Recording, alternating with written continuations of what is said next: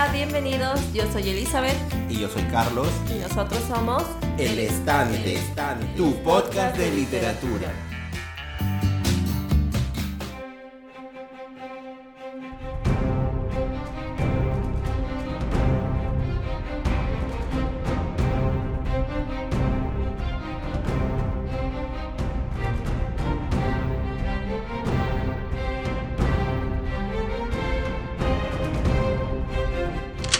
Hola, saludos a todos, espero que se encuentren bien. Eh, Elizabeth, ¿cómo has estado? Bien, hola a todos. La semana pasada abrimos nuestra cuenta de Instagram, así que si todavía no nos siguen, búsquenos por ahí. El estante, ¿no? El estante podcast. Sí. Ahí podrán ver toda la lista de libros, cómics, mangas y cuentos que hemos hablado en el programa, ¿no?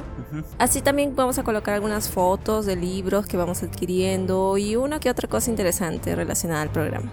También recuerden que en iBooks pueden encontrar todos los programas. Ya en Spotify, Apple Podcast y Google Podcast solo podrán encontrar los últimos 20 programas.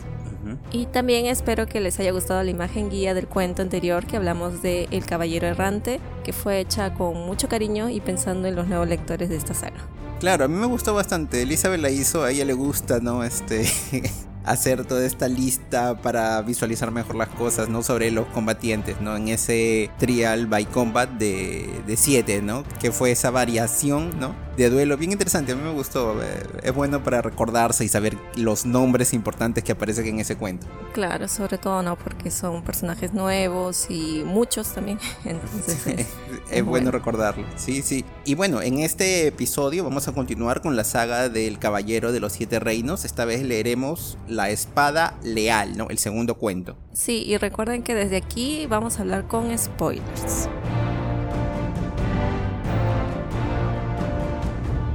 Bueno, en el episodio anterior yo había comentado que yo primero leí la versión del cómic de este cuento y no me había gustado tanto, ¿no? Pero me sorprendía leer, ahora sí, ¿no? Ahora que leí el cuento me sorprendió bastante porque tiene un poco más de información en el inicio que hizo que llamase mucho más mi atención.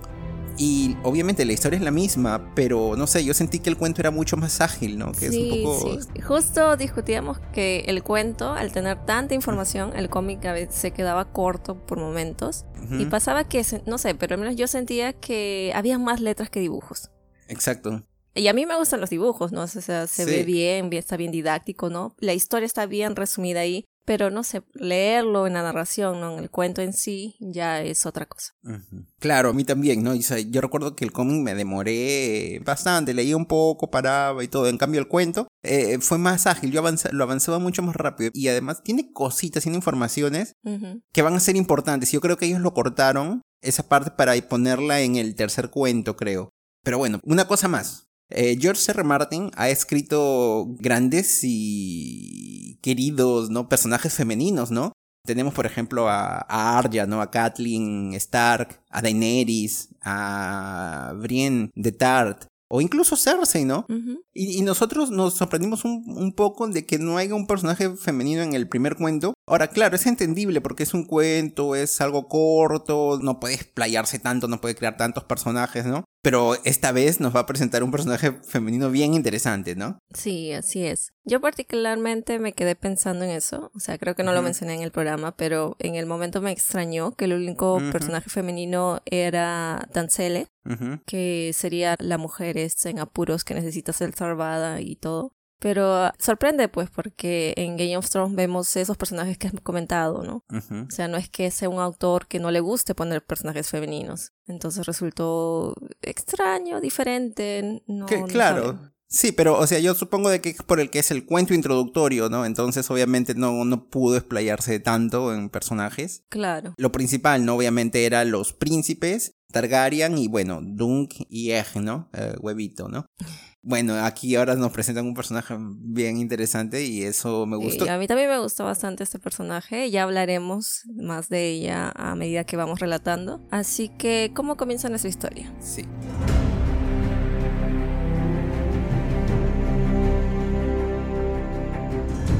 Bueno, ha pasado aproximadamente año y medio, ¿no? Desde el primer cuento después de que terminó el torneo de Ashford, ¿no? Sí. Donde falleció el príncipe heredero Baelor Targaryen, ¿no? Defendiendo a Duncan.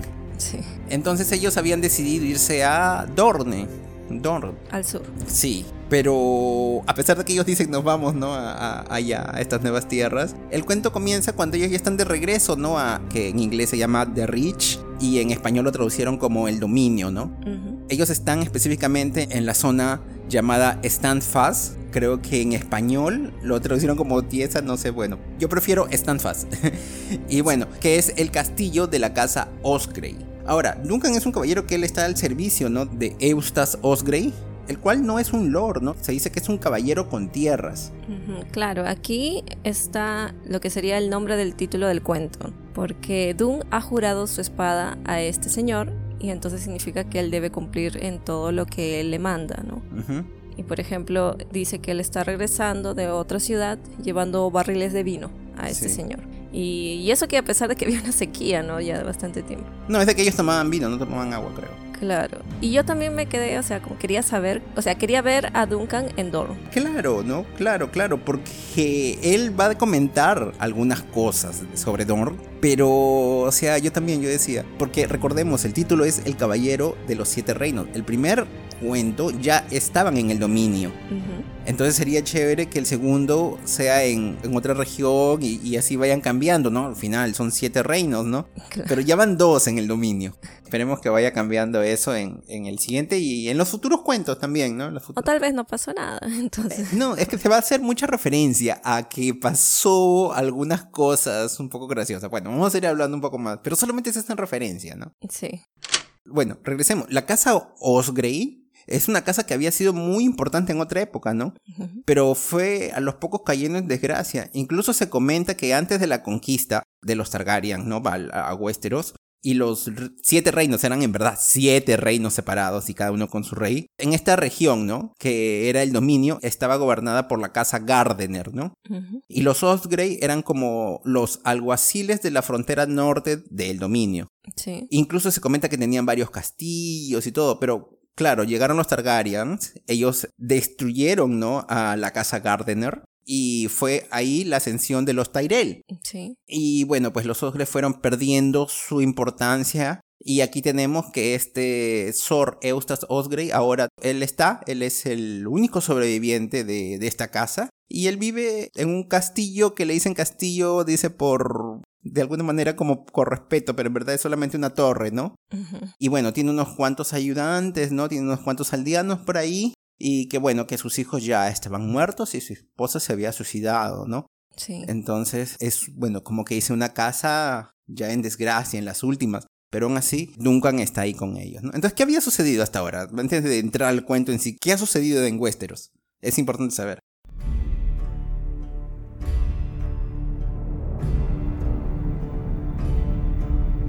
A ver, nos habíamos quedado que el torneo Asford se había dado en el año 209, que es el cuento que relatamos, ¿no? Sí. Y al año siguiente surgió lo que se llama la plaga primaveral, que es una pandemia. Oh. que afectó gran parte de Westeros. Y se dice que mató un cuarto de la población en grandes ciudades, ¿no? Claro, claro. O sea, uno quiere alejarse de la realidad que estamos viviendo, termina leyendo este cuento y se encuentra con otra pandemia, ¿no? sí. Pero no, no la menciona así tan... O sea, claro, trajo bastantes desgracias, pero no es como que el tema principal. Claro. Porque esto es como que ya pasó. Ya pasó ese, esa pandemia. Claro, pero vamos a ver de que ya muda muchas cosas. Porque, bueno, primero, se dice de que nuestros amigos, como ellos habían estado en Dorne, tanto esta ciudad como el valle de Arryn cerraron sus puertas. Entonces la plaga no entró, no les afectó. Y es por eso de que esta gente sobrevive, ¿no? Claro. La importancia de tomar medidas de cuarentena, ¿no? En momentos estratégicos, ¿no? No esperaron. Ajá. Y nadie dijo que era una gripecita. claro, sobre todo. Sí. Bueno, esta plaga sí. se dice que no distinguía ninguna condición económica, ni etaria, ni social, ya que esta mata personas de distintas condiciones, ¿no? Sí. Incluso mata a alguien muy, muy importante en el reino, Sí. que es el rey Daeron II Targaryen. Claro. Claro, recordemos que su primogénito Baelor falleció en el torneo de Asford defendiendo a Duncan, ¿no? Sí. Y parece que más desgracias acontecieron en su casa porque la plaga no solamente mata al rey, sino a sus nietos, es decir, a los hijos de Baelor, Valar y Mataris. Y que ellos están en la línea, ¿no? De, Sucesión. de sucesión, ¿no? Entonces, una vez terminada la progenie de Baelor, el reino va a pasar a manos de el hermano de Baelor, que es Aerys I Targaryen, ¿no? Así es. Si leyeron el cuento o escucharon nuestro programa también, eh, ahí se mencionaba que Aerys estaba muy, estaba más interesado en los libros que En tener hijos. que en gobernar, que en tener hijos o gobernar, claro. Y bueno, él toma como mano de rey- del rey a su tío, que es Brinder Rives, ¿no? Que es llamado el Cuervo de Sangre. Y se dice que este tipo es un hechicero y que tiene un aspecto muy peculiar, ¿no? Porque es demasiado blanco, parece un hombre muerto. Y dice que también tiene una marcha en forma de cuervo en el rostro, que le falta un ojo, pero tiene una espada legendaria, la Dark Sister, ¿no? Sí, este personaje, si bien no aparece en el cuento en sí, es bastante mencionado y hasta da curiosidad conocerlo, ¿no? Claro, y eso es lo que me sorprendió, porque cuando tú empiezas el cuento ya se comienza a hablar de este personaje, en cambio en el cómic no, se habla de él más adelante, Ujú. y yo creo de que hablar aquí de este personaje me causó bastante curiosidad, y por eso comencé a leer más rápido el, el cuento, ¿no? Además dicen que en realidad quien está gobernando no es Aerys, sino el- este personaje. Claro, porque Aerys no quiere gobernar, ¿no? Él está... Como una marioneta simplemente, ¿no? Sí, se habla mucho de eso, ¿no? Entonces ya estamos comenzando aquí a la trama política, ¿no? Sí. Sí, entonces la plaga hace un, un cambio, ¿no? Este afecta a este linaje Targaryen. Tenemos otro rey y tenemos a alguien en las sombras, ¿no? Que, bueno, en las sombras entre comillas, ¿no? Que está gobernando. Pero hay otro hecho importante, ¿no? Sí. Que va a tomar importancia ahora. Y nos estamos refiriendo a la primera rebelión Blackfire o la rebelión Fuego Oscuro, ¿no? Que sucedió décadas antes, ¿no? En el año 195, que duró aproximadamente un año, ¿no? Durante la época del ahora difunto rey Daeron, ¿no? Daeron II, ¿no? Entonces, ¿por qué se produjo esta rebelión?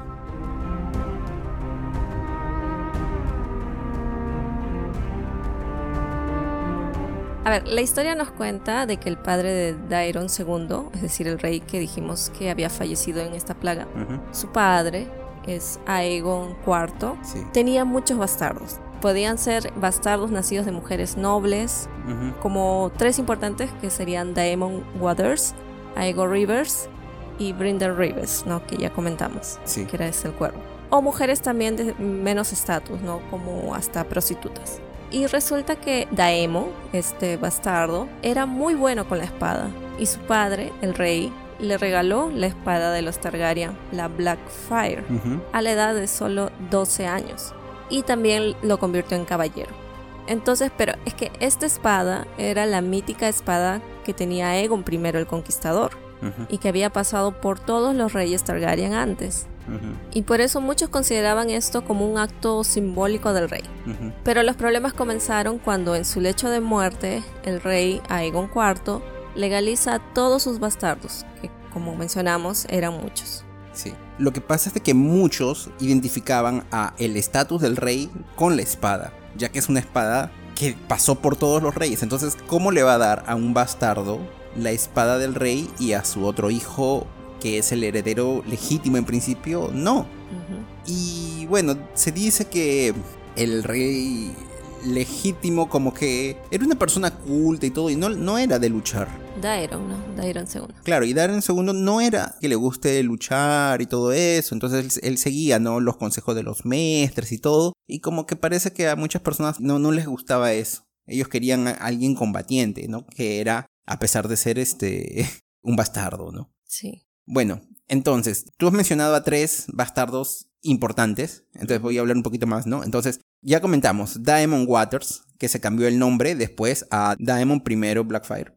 Y bueno, él se revela, ¿no? Contra su hermano Daeron. Y bueno, como ya dijimos, eh, se produjo esta primera rebelión Fuego Oscuro. Sí. Hay otro más que no se va a mencionar en este cuento, pero es importante decirlo, que es Aegon Rivers también, llamado Bitter Steel, por la espada que él usa. Y yo lo estoy mencionando porque él es importante, porque eventualmente él se va a convertir en el fundador de la Compañía Dorada, ¿no? No sé si tú recuerdas la última temporada de Game of Thrones, que se habla de la, de la Compañía Dorada. Y los tipos vienen y luego dicen algo también que tenían elefantes, pero no pudieron llevarlos. Ahora, no pasó nada con la compañía dorada en la serie, o sea, simplemente aparecen ahí. Pero nosotros aquí vemos de que ellos tienen un origen Targaryen. Y por eso incluso los personajes son rubios y todo, ¿no? Pero bueno, no se pudo explorar más eso en la serie, pero aquí vemos, ¿no? Este, ya nos está dando indicios importantes, ¿no? Que puede traer, ¿qué más existe, ¿no? Tras esta compañía. Claro. Sí, y bueno, Brynden River, ya hemos dicho, ¿no? Bueno, él a pesar de ser un bastardo, él no apoyó, ¿no? A los bastardos en esta reunión, sino él se unió a los Targaryen legítimos. Por eso él era llamado de legalista o realista, ¿no? Porque apoyó a los, en principio, legítimos. Y bueno, se dice que en esta, durante esa rebelión, bueno, él perdió un ojo luchando contra Aegor. Pero como hemos dicho, vamos a hablar un poco más porque es un personaje muy, muy importante. Claro, incluso mencionan de que él fue estratégico en eso, en, al apoyar. Sí, sí, él es muy importante, pero vamos a explicarlo un poquito mejor, un poco más adelante eso. Pero recordemos entonces, ¿por qué estos tipos tienen esos nombres, no? Recordemos que los apellidos de los bastardos están relacionados a la región de origen. Por ejemplo, ¿no? Snow es bastardos del norte, Storm es este, los bastardos de la región de la tempestad, Waters es porque nacieron en la región de la corona, ¿no? Alrededor de King's Landing, ¿no? Y Rivers es porque nació en Riverland, la tierra de los ríos, ¿no? Para, simplemente para que se recuerden por qué estos apellidos que ellos tienen. También hay, Sun y Rock, creo. Claro, sí, hay más, hay más, hay más, dependiendo de cada región donde se encuentran. Ok. Ahora, una cosa más. El estardante de los Targaryen es el dragón de tres cabezas rojo sobre un fondo negro, ¿no? En cambio, el estandarte de los Blackfire es el dragón de tres cabezas negro sobre fondo rojo. O sea, invertieron los colores, ¿no? como muchos bastardos hacen, ¿no? Entonces, en el cuento se va a hablar mucho, ¿no? ¿Por quién luchaste? ¿Por el dragón rojo? ¿Por el dragón negro? Y entonces para decir si tú fuiste realista o no, ¿no? Si eras de los Targaryen o de los Fuego Oscuro. Claro, quien no siguió este padrón fue Brynden Rivers, porque él usa un dragón blanco, ¿no? Con los ojos rojos. Bueno, ya que él es tan blanco y tiene un aspecto así. claro. Y bueno, ¿cómo acabó esta rebelión, no? Sí. A ver, se dice que la batalla decisiva fue en Redgrass Field, que es prado hierba roja, y en medio de la guerra, Daemon Blackfire se enfrenta a un caballero de la Guardia Real, Wayne Corbray, y se comenta que la lucha fue bastante épica, pero Daemon termina venciéndolo. Y en ese momento, por querer atender a su enemigo, a Wayne, aparece Brinder Rivers, el cuervo, que llega con su armada de arqueros llamados los Raven Teeth o picos de cuervo y atacan al hijo de Daemon, Aegon, que todos los nombres son sí, parecidos que se encontraba en batalla también, ¿no? En ese momento entonces Daemon va por su hijo, ¿no? Que está muriendo, pero terminan también acertándolo a él y muere junto con su hijo. Y el otro hijo de Daemon que también está en batalla, Aemon, también es muerto por el cuervo. Claro, o sea, Brinden mata a todos los fuegos oscuros en ese momento, los tres que estaban ahí, los principales. Según se nos cuenta, ¿no? Esta historia nos contará Eustace Osgrey, que es este por medio de hechicería y todo eso, ¿no? Claro, es su punto de vista de él, ¿no? Pero Duncan dice que existe una canción famosa, ¿no? Sobre esta batalla llamada El Martillo y el Yunque. Y en esta se comenta que es Baelor, el hijo del rey, ¿no? Que también era conocido como el martillo, ¿no? Y sus compañeros dorneses atacan la retaguardia de los rebeldes y los mandan, ¿no? Contra Maekar, el yunque, ¿no? Y, ellos así los aplastan, aplastan la rebelión. Pero Osgrey dice, ¿no? De que eso fue mucho después. Que si en verdad Daemon hubiese vencido y si no hubiese sido, por así de manera, tan generoso, ¿no? Al intentar ayudar, ¿no? A, Wayne si simplemente hubiese, lo hubiese dejado y, hubiese ido a atacar, hubiesen vencido la guerra, ¿no? Claro. Bueno, como comentamos en esta pelea, Eustace Salisbury pierde a sus hijos y también junto con él estaba Arlan de Centabur, que es el antiguo maestro. de Duncan. y que él había perdido a su escudero, que era su sobrino Roger de Centaur. Sí, Adun dice que a él le apena mucho, ¿no? Pensar en el sobrino de Arlan, ya que si él no hubiese fallecido, ¿no? Si él no hubiese muerto en esta guerra, en estos momentos él ya sería todo un caballero, ¿no? Y Arlan no hubiera tenido que haber buscado otro, ¿no? Y probablemente si Arlan nunca se hubiese cruzado con Duncan, este había, posiblemente hubiera muerto ahorcado, ¿no? En por ser ladrón, ¿no? En King's Landing, ¿no? O quizás lo hubiesen enviado a la muralla. Claro. Entonces vemos de que esta batalla, ¿no? Fuego Oscuro mudó el destino de muchas personas. Sí.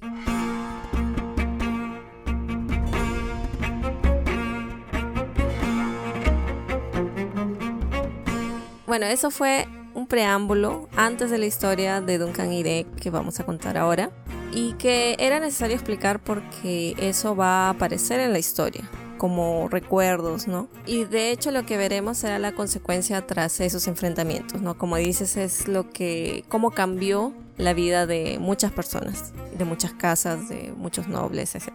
Entonces nos quedamos en que Duncan y Ian estaban regresando, ¿no? Estaban bajo el servicio de este Eustace Osgrey a su casa Stamfast y en el camino de regreso se dan cuenta de que el río está seco. Claro, como se comentó, ya había una sequía, luego llegó después la pandemia, ¿no? Entonces Westeros parece el 2020, ¿no? Porque está tras una desgracia tras otra, ¿no? Sí, lamentablemente. Bueno, Doom va con otro caballero que también está bajo las órdenes de Osgrey, que es Sor Venice of the Brown Shield o Venice del escudo pardo y ellos van a investigar qué cosa sucede con este río, ¿no? Claro, Venice es un caballero también andante, pero él es de la peor clase, ¿no? Él habla mal, ¿no? De los Osgrey sí. a sus espaldas. Y le insulta, ¿no? El inútil, creo que le dice. Claro, y también trata mal a Duncan y peor a Egg, a Huevito. Se comenta de que incluso Duncan ya lo había conocido antes, ¿no? Con Arlan. Ellos habían cruzado un camino y entonces este tipo conocía a Duncan cuando él era un escudero y siempre lo trató mal. Entonces, este, bueno, ellos van y siguen ¿no? el rastro del río y descubren que los aldeanos de esta ciudad vecina llamado Coldmouth o Fosa Fría, que vamos a llamarlo Fosa Fría porque hablar Coldmouth ya es difícil. Entonces los aldeanos de Coldmouth, Fosa Fría, habían hecho una barricada ¿no? para tomar el agua hacia sus tierras. Según ellos, bajo la autorización de su señora, Rohan Weber, ¿no? que es la dueña de esas tierras. Y bueno, obviamente la situación se va poniendo tensa y Venice ¿no? corta el rostro de uno de los aldeanos, ¿no? Y bueno, estos se retiran porque no pueden pelear contra caballeros, ¿no? No, no pueden enfrentarse a tipos con caballos y espadas, ¿no? Claro. Bueno, entonces cuando regresan a la Torre Castillo, le comenta a Osgrey y este se altera un poco. Le comenta a Duncan que Rohan ya había matado a un aldeano de Stanfans por haber robado y desde ahí él juró no pisar el castillo de Fosa Fría. Incluso hay rumores de que llaman a Rohan como la bruja roja o la viuda roja. Y es que el símbolo de los Weber es una araña. Y bueno, ella era cuatro veces viuda y las malas lenguas decían que ella había matado a sus maridos. Inclusive mató a sus hermanos. O sea, es una mujer bastante poderosa por lo que se comenta, con un historial no muy bueno. Según estos chismes. Y bueno, como Osgrey sabía que Rohan no se quedaría de brazos cruzados, comienza entonces a prepararse para la futura guerra. Además, el río que estaba seco pertenecía a los Osgrey desde hace mil años. Y lamentablemente en Stanfans y sus alrededores solo consiguieron ocho aldeanos que podrían ser soldados, incluso mencionan que había una chica entre ellos, pero no la aceptaron. Y a mí eso me pareció increíble porque ¿quién quiere participar en una guerra en la que podrías morir? No, ¿qué habría pensado esta chica? Sí, eh, yo también quedé un poco curioso por eso, ¿no? Una chica se metió, se disfrazó de hombre, pero bueno, querría defender, ¿no? Su región, ¿no?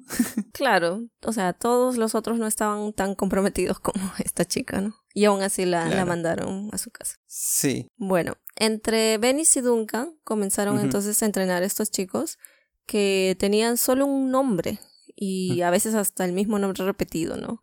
En total fueron ocho, de los cuales tres se llamaban Watt y dos Will. Sí. Así que para identificarlos comenzaron entonces a ponerle el nombre de lo que cultivaban u otra característica resaltante de ellos. Claro, uno creo que era guat mojado, el otro era guat cebada, y, y, así, ¿no?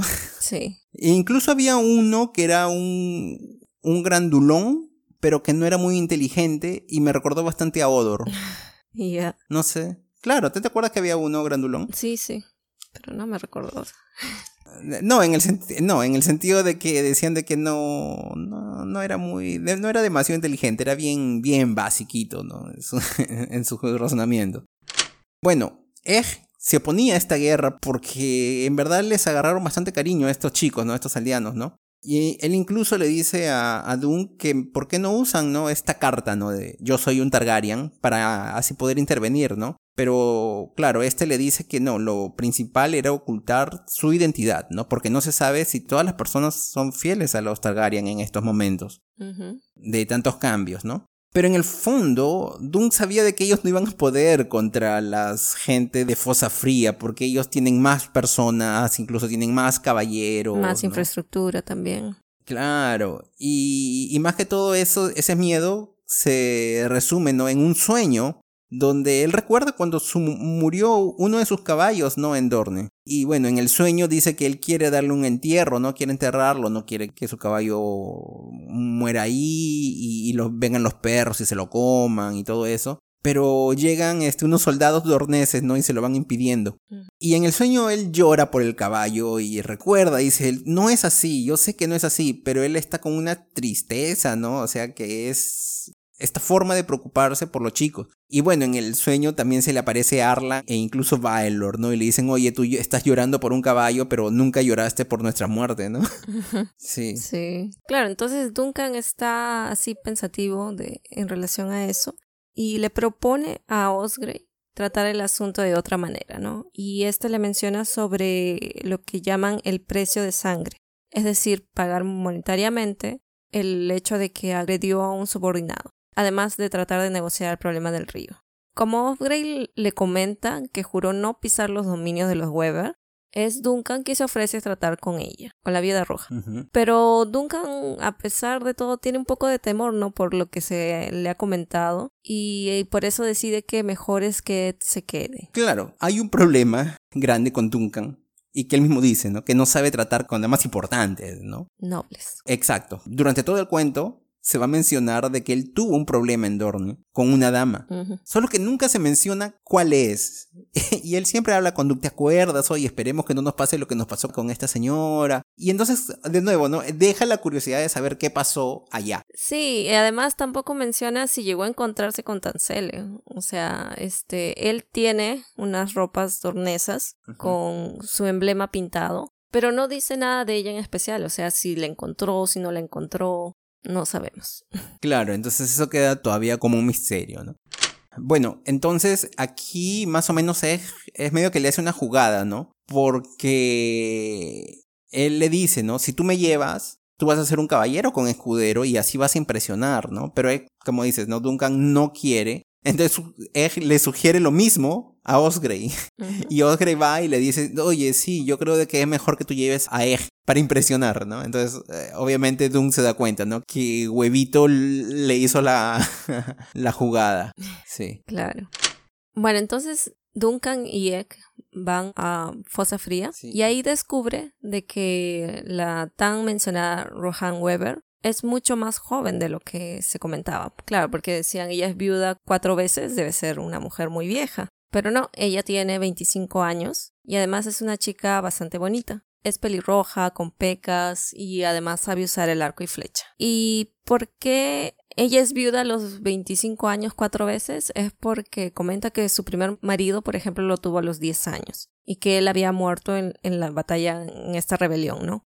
Y con el segundo ella ya tenía 13 y había muerto por viejo. El tercero dice que se atoró con un hueso de gallina. Uh -huh. Y el último marido este, murió en la plaga, ¿no? O sea, dando razones para no creer de lo que se dice de ella, ¿no? Que ella los envenena o que los mata. Porque incluso Eck ya le había sugerido a Duncan de que no beba nada de ahí, ¿no? O sea, si le ofrecen vino, no, no aceptes. Sí. Ella también comenta, ¿no? De que según el testamento de su padre, ella no podía estar mucho tiempo viuda, ¿no? Ella ya tenía que casarse, si no se vería obligada a entregar las tierras a su primo, ¿no? Y la última opción sería casarse con Sor Lucas Inchel, que era un vasallo de su padre y que en verdad su padre él quería que ella se case con él, ¿no? Claro, incluso ella lo rechazó. Claro, ella lo rechazó, pero él sería la última opción caso ella no encuentre un nuevo marido.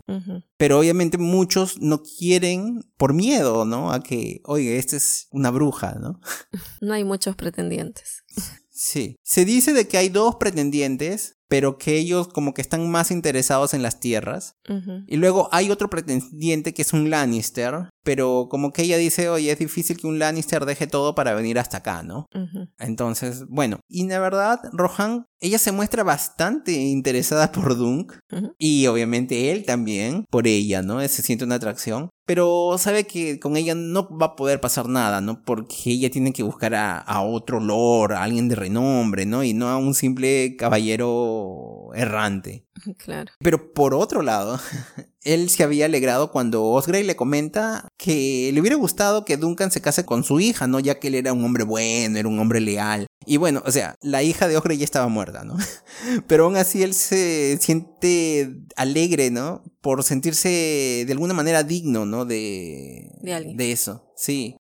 A ver, Rohan es una viuda en un mundo de hombres, ¿no? Por eso tiene que ser fuerte y fría. Y esto me parece interesante porque en un momento de la conversación con Duncan, él creo que estaba hablando que una vez Arlan, su mentor, se había metido en problemas por tonterías, ¿no? Algo así como que quién de los hombres orinaba más lejos. Y ella, citando ese ejemplo, le, le dice así, ¿no? Una mujer necesita orinar dos veces más lejos si quiere gobernar. Y eso me llamó la atención porque eso también sucede en nuestro tiempo, ¿no? Que la mujer tiene que no solamente tiene que ser buena en algo, sino tiene que ser doblemente buena para realmente ser reconocida. Y por eso que Rohan había sido dura con este ladrón de Stanfast, ¿no? Claro, ella tiene que demostrar de que es una gobernadora. Claro, que va a dar seguridad a todos y todo esto. Y por eso ella también había mandado hacer esta barricada para fortalecer Fosa Fría, para brindarle a, su gente los cultivos que necesitaba, ¿no? Porque estaba esta sequía y todo lo demás, ¿no? Y por eso ella no aceptó ese pedido de arreglar el conflicto por dinero y es firme en querer a Venice para castigarlo. ¿no? Claro, como una última forma de pedido, Duncan le dice, ¿no? Que perdone todo a nombre de Adam Osgrey, ¿no? El, el hijo de Eustace. Y como respuesta, él recibe una cachetada y ser mandado fuera, ¿no? claro, ya se pone furiosa, ¿no? Sí, sí, sí. Pero ¿por qué? Porque en su juventud ella había estado enamorada de Adam. Porque Adam era un escudero en Fosa Fría. Incluso Eustace había ido a hacer el pedido de casamiento en nombre de su hijo, pero fue educadamente rechazado por el padre de Rohan. Sí. Por eso también hay un resentimiento. Son varias cositas, ¿no? Que se van agregando a... Claro, Eustace, él sintió ellos lo rechazaron bien, o sea, le dijeron no, no, no pueden casarse ellos, pero dice que al final como que él, padre de Rohan y Lucas Infield medio que se rieron, entonces él se sintió ofendido porque siente de que lo tratan como una casa inferior. Claro. Y antiguamente ellos eran una casa importante, ¿no? Y entonces esas cositas, esas cosas así, van creando, ¿no? Esta división entre estas casas. Eventualmente Adam moriría, ¿no? En la rebelión Fuego Oscuro y obviamente Rohan ella siente un resentimiento contra los Osgrey, ¿no? También contra Eustace, ¿no? Porque ella siente que él es el culpable de la muerte de Adam, ¿no? Mm, claro. Y ella decía de que ella lloró más por él, por Adam, por Adam. que por su marido de esa época, ¿no? Claro, porque, bueno, ese marido que le dieron fue prácticamente una, una imposición, ¿no?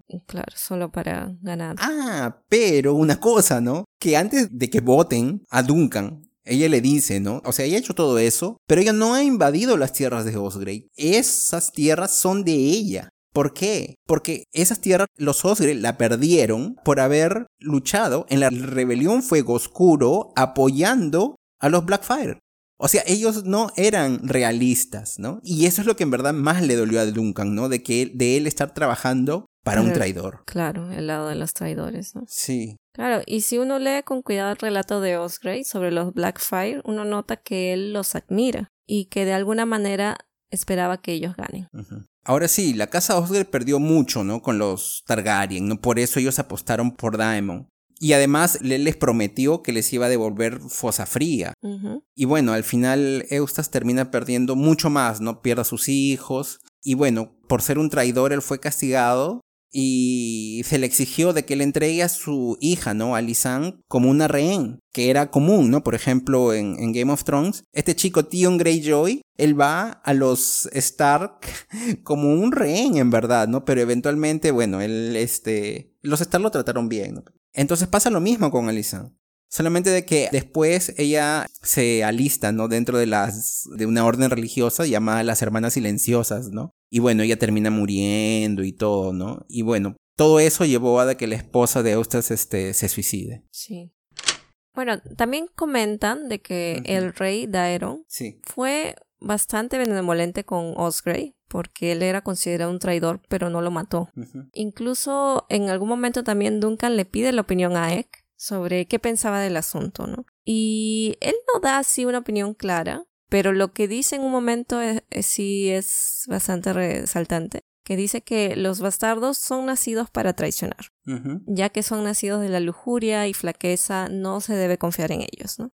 Y ahí es donde Duncan le responde y le dice, oye, pero ¿te has dado cuenta de que yo puedo ser un bastardo? Y como que se queda en un momento incómodo. Y ahí es cuando realmente uno se pregunta, ¿no? O al menos yo me pregunté, no sé, ¿cuál es la descendencia de Duncan? ¿No? ¿Quiénes son sus padres? ¿Cuál es su familia? Porque él se muestra bastante correcto, ¿no? Y yo no sé, el saber él su linaje afectará de alguna forma lo que es él. No, porque, o sea, él es, ¿no? Él, fue criado por Arlan y él sigue las enseñanzas de Arlan. Se dice que, claro, él cuando era un niño, él era ladrón y todo porque era la forma que él, la única forma que él tenía para sobrevivir, ¿no? Él comenta que posiblemente su madre era alguna prostituta y una cosa así, ¿no? Pero es difícil, ¿no? Saber quién va a ser su padre, ¿no? pasaron años, él no sabe, él no tiene recuerdos de nada de eso. Claro. Pero lo importante es quién lo crió, que fue Arlan. Claro, porque él ya tiene como que su esto formada y, y todo va a ser correcto de acuerdo a eso. Duncan sí se da cuenta qué cosa es bueno y qué cosa es malo. Sí. Y porque tiene a Ek también que siempre le, aconseja. Entre los dos se aconsejan, ¿no? Sí, los dos aprenden mutuamente. Y yo creo que está bien esa dupla. Sí. Pero Duncan también no es que tengan sus... Él también tiene bastantes dudas. Ah, sobre su origen, claro, pero yo no creo de que, ay, saber de que él fue hijo, o sea, él ya tiene la idea. Él está mismo está diciendo, puede ser que yo sea un bastardo, hijo de una puta, todo, pero él es quien es, ¿no? No va a cambiar. Él sabe de que muchos caballeros errantes son malos y no, o sea, él, bueno, fue criado bien y él trata de seguir eso. Gracias a Arlan. Claro, gracias a Arlan, a las enseñanzas de Arlan. Y ahora él trata de enseñarle eso a Egg, ¿no? Entonces él, él, está llevando nuestras enseñanzas. Bueno, cuando Duncan regresa, ¿no? A Fast, obviamente él va a discutir con Osgrey y, bueno, existe una pequeña discusión ahí y Duncan decide dejarlo, ¿no? No, no quería trabajar para alguien que había sido traidor. Se sentía muy dolido, ¿no? Y bueno, él dice, me voy a quedar solamente una noche y en la madrugada ellos ven un fuego que comienza a destruir, ¿no? El, el bosque, que es el bosque cercano, ¿no? Y ellos entienden esto como un llamado no a la guerra, ¿no? Entonces todo está muy feo para los Osgrey. Sí. Y bueno, a pesar de todo, Duncan ya se iba a ir, pero viendo toda esta situación, él va y dice, no, él libera a los soldados, ¿no? Entre comillas, ¿no? Los libera, ¿no? Le dicen, ¿saben qué? Este, no pierdan aquí tontamente sus vidas, regresen a su casa. Vayan con sus esposas. Claro. Regresen a sus hijos. Sí, sí, y bueno, finalmente le dice a Oscar que, que, no, que lo va a ayudar y que se van a encontrar con Rohan en tal río, ¿no? La van a esperar ahí y van a tratar de resolver todo diplomáticamente. Claro. Y las cosas no son fáciles, ¿no? Porque Rohan le dice, yo no inicié el fuego, y se comienzan a, pelearse entre ellos, ¿no? Sí. Eh, y al final, ¿quién fue, no? ¿Quién quemó? Incluso se juega con la opción un tipo dice, ¿no? Un tipo que también no quería la guerra. Él dice, puede ser que haya sido un fuego natural, ya que estamos en tiempos de sequía, ¿no? Entonces a nadie le conviene un bosque quemado. Este bosque quemado podía afectar también las tierras de los Weber. Las plantaciones, ¿no? Los cultivos. Claro. Sí, yo creo que sí fue provocado por alguien. O sea, por alguien a quien no le interesa ninguno de los dos bandos. Y sí, estoy hablando de Venice. Yo creo que fue él Recordemos que cuando Duncan y él regresan, lo hacen bien mm. tarde, ¿no? Porque, bueno, Duncan toma otro camino y, se atrasan. Y él menciona que Venice generalmente se duerme rápido o se mete rápido a, a su habitación pero ese día él se había quedado hasta tarde, incluso los espera, ¿no? Está ahí enfrente de la escalera, afilando su, espada. Lo hacen parecer como que realmente estaba preocupado por Duncan y que si él demoraba, él iba a ir a rescatarlo y todo lo demás, ¿no? Pero cuando todo esto termina, todo el problema, dicen que él se había quedado en la casa de los Osgrey y había aprisionado a los subordinados y se había llevado todo de valor de la casa, no la había saqueado. Porque desde un comienzo vimos de que él nunca tuvo la intención de obedecer a Osgrey, Y vio la oportunidad de salir no solo salvando su vida, sino en caso el duelo no funcione bien, sino también aprovecharse y tomar ventaja de eso, ¿no? Por eso yo creo que fue él, ¿no? Que él estuvo más o menos planeando cómo él sacar provecho de la situación. Claro, es una opción, o sea, no, no, responden. No, no dice. Así como no sabemos qué pasó en Dorn, tampoco sabemos quién inició el fuego, como que, bueno, no es importante. Pero quien se salió beneficiado es Venice. Yo también estaba pensando que quizás fue él. Claro, incluso antes, o sea, supuestamente todo este problema, en principio, es porque Venice atacó a este aldeano ¿no? de los Weber. Sí. Entonces lo que quiere Rohan es que traigan a Venice a su esto para castigarlo. Solamente eso. Sin embargo, pareciese que todo fuese por él y que Duncan va a pelear por él, por Venice, pero en realidad no. Eh, ya vimos que hay muchas este, pequeñas disputas entre ambas casas o ambas familias. Y Venice es como un pretexto simplemente para enfrentarse. Sí. Bueno, el clima es tenso, obviamente, entre los Osgrey y los Weber y al final deciden que tiene que haber un duelo en medio de este río, ¿no? Entre Lucas Infield y Duncan, ¿no? Duncan termina venciéndolo, ¿no? Él mata a Infield en el río, pero él sufrió muchas heridas y bueno, por poco se ahoga, ¿no? Se comenta después de que Egg, ¿no? Fue quien lo saca del río y se preocupa, ¿no? Por estar siempre cerca de él mientras se recupera, ¿no? Y bueno, una vez que ya despierta y se recupera, él se entera de que Rohan y Eustace se han casado. Ah, eso me parece muy raro. O sea, al principio cuando lo comentan, ¿no? Sí. Porque después ya se entiende otra cosa. Sí. Porque lo tratan de poner bien romántico, ¿no? Diciendo de que ah, después de la lucha ellos como que se perdonaron y ella cruza el río para visitar la tumba de Adam, que estaba ahí en, en las tierras de Osgrey. Sí. Y después dice que terminaron conversando, incluso toda la noche, y se casaron al día siguiente, ¿no? Y ahora se ven los estardantes de ambas casas en la casa Weber. Claro. Bueno, obviamente no nació el amor en un día, ¿no? O sea, obviamente nadie dice, no, que es una cosa arreglada, pero hay bastantes entre líneas cosas, menciones que son muy importantes de decir, ¿no? Que esto fue bien estratégico. Yo creo que más estratégico por parte de Rohan. ¿Por qué? Porque mira, Eustace es el último de los Osgrey. No tiene hijos, no tiene esposa. Entonces, una vez que él muere, la casa acaba, ¿no? Entonces, por otro lado, Rohan, ella también necesita casarse rápidamente porque según el testamento del padre, ella creo que le quedaba hasta la siguiente luna llena o luna nueva. Claro, faltaba poco. Claro. Y bueno, ella necesita casarse y también necesita de que los Osgrey tengan descendencia, ¿no? ¿Por qué? Porque se dice bien superficialmente que los Weber, ellos tienen la tierra de los Osgrey, pero no son los dueños totales en verdad, ¿no? Porque dice que si los Osgrey pierden las tierras al no tener descendencia, esta zona no va a pasar a los Weber, sino va a pasar a la corona, ¿no? A, a los Targaryen. Claro. Entonces, es conveniente de que los Osgrey vivan, ¿no?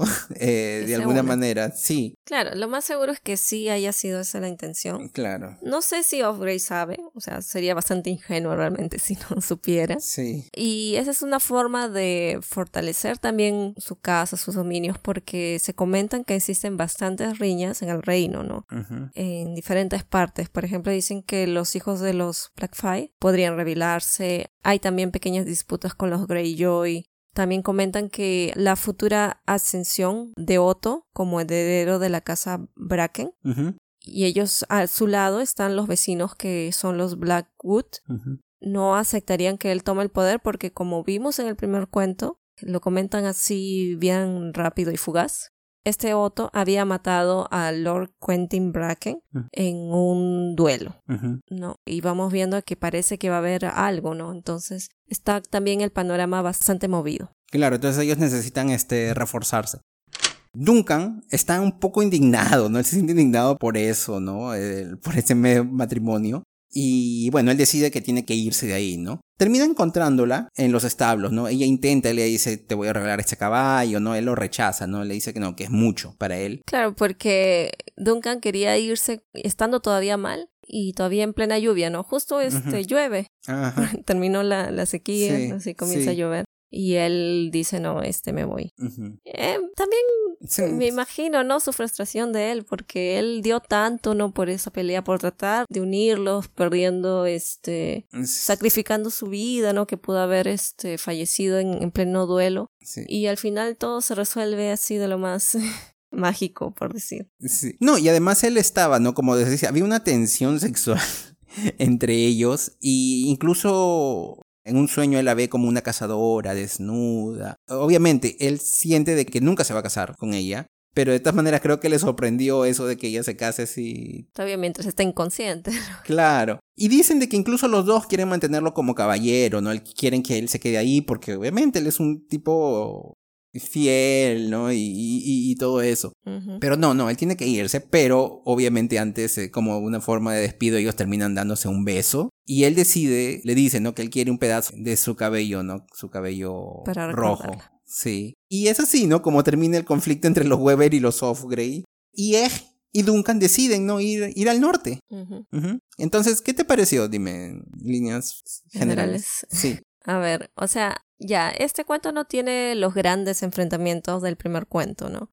Y es bastante política, como ya mencionamos. O sea, básicamente la historia es simple, no hay mucha acción. Duncan llega a servir a un señor y tiene que protegerlo. Pero hay más trasfondo que historia en sí, que acontecimientos en sí.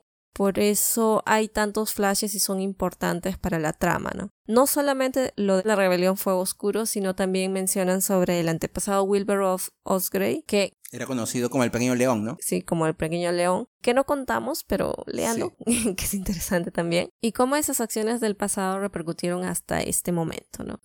Y me gustó conocer este personaje femenino fuerte, a Rohan Weber. Y bueno, y también vemos que Duncan no solamente tiene que enfrentar duelos y batallas, ¿no? Si físicamente, cuerpo a cuerpo, y, y que mide la fuerza y todo eso, sino que también hay conflictos de sentimientos en él, ¿no? Como él conoce, ¿no? Decepción por conocer a este Eustace que fue un traidor, ¿no? O también la pasión que conoció con esta chica y que también se decepcionó porque se casaron ambos. Entonces, eh, él también va creciendo no solamente por el lado de las batallas, sino también por el lado emocional, ¿no? Por la persona. Todavía no sabemos mucho de Egg, pero poco a poco también lo vamos conociendo. O sea, me parece que hasta el momento es bastante sensato, más maduro del- de, alguien de su edad. Y podríamos hasta tal vez considerarlo un poco de frío, ¿no? Porque él a veces da unos comentarios medios crueles, no sé. Ujú. Por ejemplo, él menciona algo de que si una chica le- lo quiere tocar, él la va a tirar al río. Y eso a veces este, Duncan le dice, "Ah, bueno, felizmente él no lanzó a nadie al río, ¿no? Pero queda así, ¿no? Y siempre lanza esas miradas de bastante, no sé si de odio, pero cuando lo tratan mal, ¿no? Por ejemplo, este caballero Venice, que lo trataba, él solamente se le quedaba mirando y no sé si qué cosa estaba alimentando él, ¿no? En su interior. Eh, Pero al final sí vemos que eh, tiene buenos sentimientos, ¿no? Incluso estuvo bastante preocupado por Duncan, ¿no? Cuando decía que Duncan estaba inconsciente, él lo sacó del río, ¿no? Y también decía de que la gente que iba a verlo le pedía que coman las cosas antes de darle a él, ¿no? Para probar que no lo están envenenando, ¿no? Claro, entonces este sí es bastante fiel en, en ese sentido, ¿no? Y bueno, Duncan en algún momento dice que él, lo ve como un hermano que debe proteger y todo, pero sabe, o sea, él es consciente de la diferencia que hay entre ellos. Y bueno, ¿tú qué opinas del cuento? Me gustó bastante, también. Como ya dijimos, no, sí tiene, no, no es así esa acción, ¿no? Que tenía el primero con tantos torneos y todo eso, pero se nos cuenta sobre esta rebelión Fuego Oscuro, ¿no? Y me recordó bastante, ¿no? A Juego de Tronos, cuando se nos cuenta sobre la rebelión de los Greyjoy, Mm. que había pasado unos cuantos años, ¿no? Y bueno, en ese caso, está sobre la visión ¿no? de los Star, que son los ganadores. Y aquí está, se nos cuenta sobre la visión de, de quienes perdieron, ¿no? Mm. Y entonces así nos enriquecemos un poco con la historia de Westeros, ¿no? Ahora, quien sabe un poquito más, quien está leyendo un poco sobre la historia de Westeros, sabe que no solamente hubo una rebelión Fuego Oscuro, ¿no? E- ellos continuarían amenazando siempre a los Targaryen por bastante tiempo. Entonces esto fue una forma de entender cómo comenzaron estas riñas, ¿no? Y cómo, ¿no? Este, conllevan, ¿no? A bastantes cosas en el futuro. Además, como ya dijiste, hay más cuestiones políticas. Por ejemplo, ellos también hablan sobre Baelor Greyjoy, ¿no? Me, me sorprendió bastante. Por eso, el inicio del cuento comenta sobre tantas cosas y eso es lo que me animó a leerlo más, ¿no? y esas cosas como que se pierden un poco en el cómic. Ahora, este personaje de Brynden Rivers, el cuervo, ¿no? El cuervo de sangre, es muy importante. En el siguiente cuento va a tomar un poco de más importancia todavía, ¿no? Entonces, y en verdad es un personaje que tenemos que seguirlo. Porque en verdad él va a tener implicaciones hasta en verdad hasta lo que va a suceder en las crónicas de Hielo y Fuego. Entonces, tenemos que seguir, ¿no? Entonces, en nuestro próximo episodio, ¿qué vamos a tener? Vamos a reseñar entonces el último cuento publicado, porque sabemos que va a continuarlo, que es El Caballero Misterioso. Sí. Yo había leído la noticia que George R. Martin había dicho que él quiere, bueno, él está respetando la cuarentena y quiere terminar el sexto libro de las crónicas de Hielo y Fuego. Y además, él quiere lanzar un cuento más, ¿no? De Duncan. El siguiente cuento de Duncan y Egg. ¿Va a poder hacerlo? Ah, no sabemos. O sea, ca- todos los años él dice, sí, este año estoy acabando, sí, este año, ¿no? Entonces, ya pasaron bastantes años, ¿no? Desde que, desde que tenemos un cuento o un libro. No esperemos nada, ¿no? Pero si sale ya, bueno, seamos felices. Y hablaremos aquí de- sobre eso. Sí, sí, sí, porque la historia de Duncan Egg me está pareciendo así bien interesante. Poco a poco se va armando, ¿no? Aquí una historia. Esos saltos temporales también me parecen interesantes. Yo creo de que eventualmente, quizás en los siguientes libros, los saltos temporales, este, van a ser mayores. Mm. O sea, no, aquí pasó dos años, ¿no? Yo creo que supongo de que quizás en, en un futuro, después del tercero, el otro va a seguir tres años, luego saldrá cinco años y cosas así, ¿no? Hasta para tentar entender, ¿no? ¿Qué sucedió, ¿no? En, en esta época, Claro. durante un periodo más, más grande, ¿no? Ya, bueno, entonces, muchas gracias, espero les haya gustado este resumen de hechos con datos históricos, ¿no? Sobre Westeros, ¿no? Sí, espero les haya gustado y también va a haber un, otra imagen guía Sí. sobre este cuento para quien se ha perdido tal vez un poco mientras leía este cuento. Es que los nombres son tan parecidos y si tú ves los hijos de Fuego Oscuro tienen nombres similares a los hijos de Maekar. Sí, Entonces, claro, causa bastante confusión, ¿no? Entonces quizás este, vamos a hacer algo con estas descendencias, ¿no? claro. Con esta línea. Sí. Ya, entonces muchas gracias este, a todos. Espero que estén muy bien. Gracias a todos por escucharnos. Cuídense hasta el siguiente episodio. Cuídense. Chao, chao. Chao, chao.